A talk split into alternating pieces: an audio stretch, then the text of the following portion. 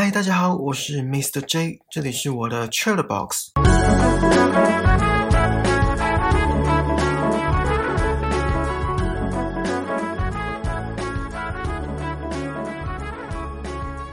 这本书终于来到最后一个章节，WRAP 中的最后一个 P，Prepare to be wrong，准备迎接错误。老样子，复习一下上一次讲到的 A，Attend distance before deciding。抽离自我情绪，还记得汽车销售员的销售艺术吗？他们会致力于怎么让客户停止思考，然后开始感觉，而且尽可能的让顾客处在一个很高涨的情绪之下，最好当天就买单。还有十十十这个方法，面临抉择的当下，想着即将要做的下一步会让十分钟后的自己有什么感觉，十个月后呢？甚至更久的十年之后呢？还有俗话说“当局者迷，旁观者清”。陷入两难的时候，可以问自己：在这样的情况下，我会建议我最好的朋友怎么做？最后提到原则，也就是核心优先事项，在工作跟生活中都可以制定。今天这本书的最后一集要来聊聊未来。你们可能会想。啊，之前不是说不建议预测未来吗？怎么现在又要聊未来？作者是想要告诉读者，要为未来做打算，而且要描绘出一个区间，也就是说，对最好的情况跟最坏的情况都要有心理准备。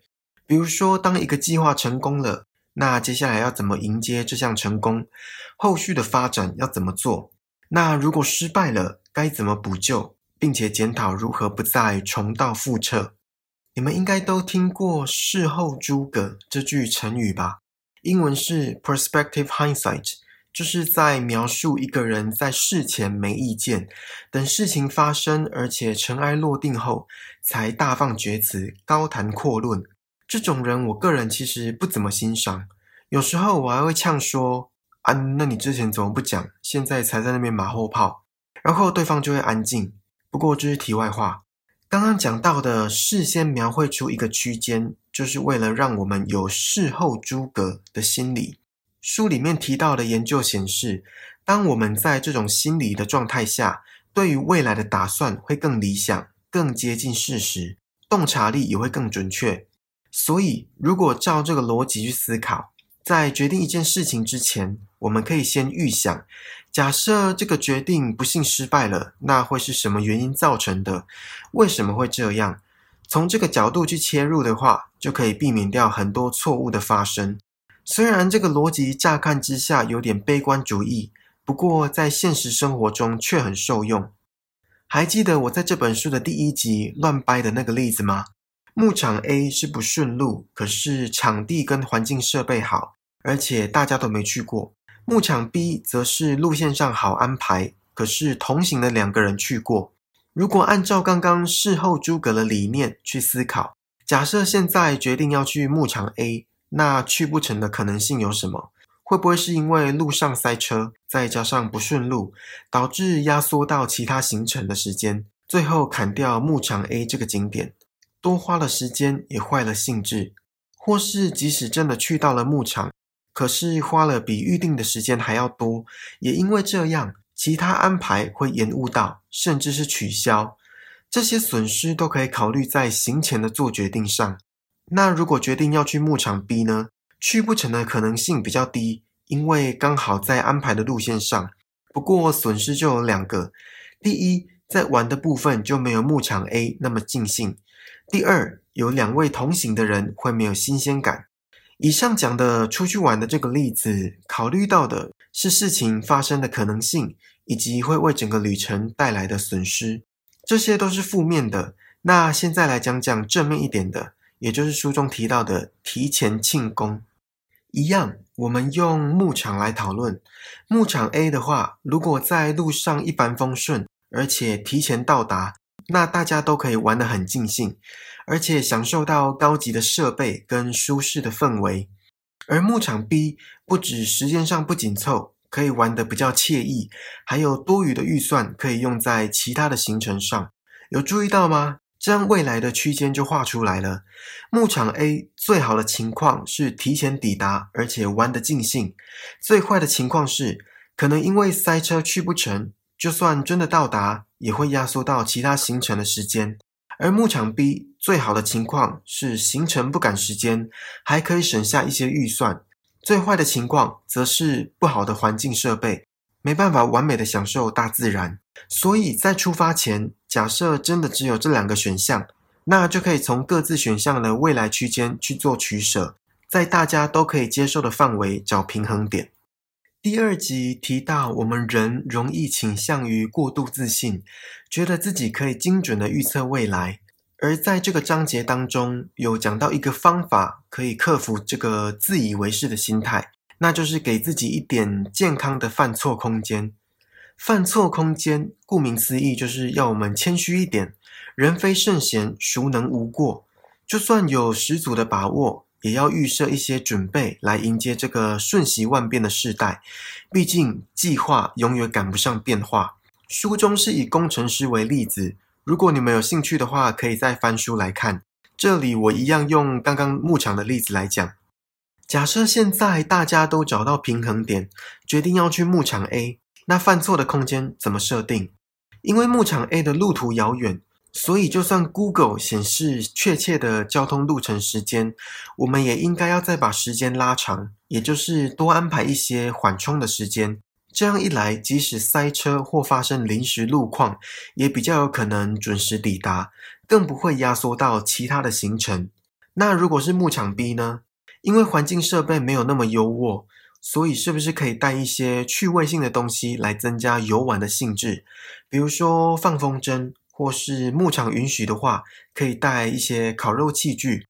这样就算当地没什么好玩的，也不至于最后大家干瞪眼、无聊收场。今天这个章节是以未来为时间轴，不是要大家预测，而是要为未来尽可能的做好准备。可是光凭想象。真的有点虚。书中有提到一个效应，叫做预防针效应。我觉得这个跟第二集的试水温有异曲同工之妙，就是说会先告知接下来会有多艰难、多困苦，要有心理准备。如果没有办法接受的，也可以先离开，就类似这种概念。我那时候找工作也是要求要先以兼职的身份去试做，如果觉得合适，再转正职。像这样的要求，可以让我在实际工作之后，描绘出的未来区间更确切，也更接近现实。其实，有些企业老板也会以试用期来实践这个理念，从中确认这位面试者是否具备他们所要求的素质，也可以降低员工的流动率。而描绘未来区间之所以那么重要，是因为我们人不可能精准的预测未来。而且未来的可能性并不是一个定点，更不只是一个单一的情境。好，现在请你们回想一下，你们昨天或是刚刚洗澡的时候是怎么洗的？先用手试水温吗？然后是从头发先开始吗？还是先洗脸？冲水的时候是分开，还是莲蓬头在头顶上方，一鼓作气从头冲到脚底？这些机械式的日常。不用太多大脑的运用，而这种习以为常的模式，作者称之为自动驾驶。哎，不是在讲特斯拉哦。这本书里的自动驾驶，意思是说，人在特定的模式做久了，就会停止发现身边的机会跟变化，继续过着一如往常的生活。如果处在这种模式，其实很可怕，因为很容易浑浑噩噩的过下去。那要怎么样提醒自己？远离这种恶性循环，那就是设定绊脚索。作者提到，在决定一件事情之前，如果发展到一个特定阶段，就应该要停止，或是换个方式。最常见的就是设定一个期限。你们应该都当过考生吧？读书很苦闷。我记得以前的老师或长辈都说要找到读书的乐趣。然后我当了十六年的学生。经历了十六年的考试，我还是找不到乐趣在哪。可能我资质比较愚钝吧。如果有找到乐趣的听众，请跟我分享一下你的秘诀。好，我们回来。你们身边的人或自己本身应该都有准备过国家考试的经验吧？有些国家考试可能半年一次或一年一次，然后其他人都会问：啊，如果这次没考上要怎么办？或是你打算考几次？其实，当我还是考生的时候，我很不喜欢听到类似的问题，因为感觉好像在触眉头，诅咒我不会考上。可是现在想想，其实那些人是在帮我，虽然他们可能没有要帮我的意思，单纯只是想要满足好奇心。我个人的经验是有听过别人考了六七年还没考上的，而且还在持续奋斗中。我觉得坚持是好事。不过，当方向错了，那就会是一种没有意义的执着。毕竟，人一生的时间有限，适时的转换方向跟跑道，搞不好会柳暗花明又一村。而绊脚索不只可以用在期限上。再拿刚刚牧场的例子来说，如果要去牧场 A，那要怎么设置绊脚索？因为在交通上已经知道会比较花时间。所以绊脚索可以设置，如果几点前还没抵达，那就舍弃这个行程。虽然这样没有享受到牧场的乐趣，不过也不会影响接下来的安排。所以绊脚索可以说是一种提醒，提醒我们终止自动驾驶的模式，或是在自动驾驶的情况下，可以时时刻刻的保持警觉，随时检视我们做这个决定的效果跟事情的进展。还有另外一个方法跟绊脚索有点类似，就是切割。这个概念就有点类似，不要把鸡蛋放在同一个篮子里。简单讲，就是把现有的资源切割成几个部分，然后一次投入一个部分。当用完了该部分就停止。这个方法可以让我们在做决定的时候很轻易的控管风险，而且可以勇往直前。因为会有这个切割来提醒我们哪时候该停止。我发现这个方法可以用在减肥上，比如说把每一餐算好的分量放在一个包装里面，然后时间到就拆开包装拿出来加热。可是不一样的是，这个包装要很搞刚，也就是说光拆包装就很花时间，可能要五分钟、十分钟，甚至是更久。在这样的情况下，就算已经算好的一个分量没有吃饱，也会因为拆第二个包装很麻烦而作罢。这个章节的最后提到程序正义 （procedural justice），简单讲就是确保每一个人的声音都有被听到，而且都有被纳入考量。这个很重要。想象一下黑箱作业，这应该除了受贿者，每个人都不能苟同的吧？假设一个班级的班长是内定的，那落选者想必很不服，因为他们的证件讲的再怎么有建设性，再怎么对这个班级有帮助，都还是输在没有程序正义的投票结果。然后再想想牧场那个例子，假设决定要去牧场 B，可是讨论过程中没有程序正义，没有把已经去过的两位同行人的意见纳入决策当中。那这趟旅程应该会有不少争执吧？所以，当一个组织在运行的时候，程序正义是有其必要的。